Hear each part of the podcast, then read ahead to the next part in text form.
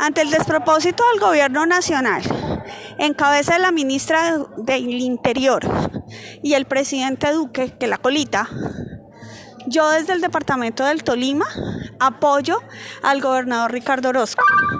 Y en Ibagué y en todos los municipios apoyamos a los alcaldes. Continuemos las medidas.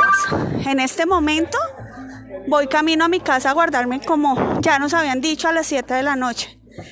Y estoy gratamente sorprendida que todos los locales, todos los negocios del centro de la ciudad están cerrados, aprovechando la medida, porque las bucetas hasta las seis y media hacen sus últimos recorridos. Entonces, sigamos apoyando tanto al gobernador del Tolima como al alcalde, porque las medidas que están tomando realmente lo están haciendo por el bien de nosotros, de sus conciudadanos.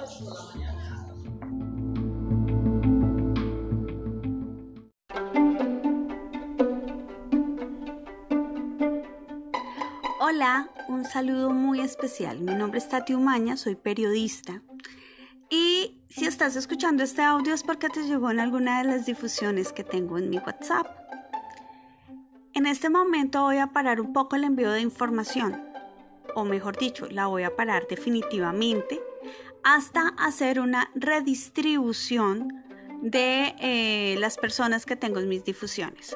Soy consciente que el hecho de ser periodista me hace enviar información, eso sí, intento que sea veraz y oportuna. Y mm, le estoy enviando información de Ibagué y el Tolima a personas que realmente no les interesa. Entonces, en este momento elimino todas las difusiones y empiezo a hacer una reorganización de dichas difusiones. Mm, quiero también hacer una salvedad. Si en este momento hay alguien que no quiere que le lleguen mis difusiones, por favor háganmelo saber. Pero si ya he generado las nuevas difusiones, eh, bloqueenme, no hay ningún inconveniente, me desbloquean cuando me necesiten. Porque es muy difícil eh, y dispendioso ponerme a buscar eh, luego persona por persona para sacarla, porque pues, te aseguro que, que son más de 1200 personas en las que tengo en mis difusiones, entonces es un poco complicado. Quiero también aprovechar este momento para decirles que la situación que estamos viviendo es muy dura y las medidas que se están tomando son drásticas, pero es necesario tomarlas. Quédate en casa. Ese hashtag vale oro. En este momento es más importante la salud que cualquier otra cosa. No te preocupes por, por el arriendo, no te van a poder sacar de tu casa. No te preocupes por el banco, por el préstamo del carro, por el préstamo del apartamento. Lo más grave que te puede pasar es que te, te denuncian entre las centrales de riesgo. Pero en algún momento sobre eso también va a tomar medidas el gobierno nacional.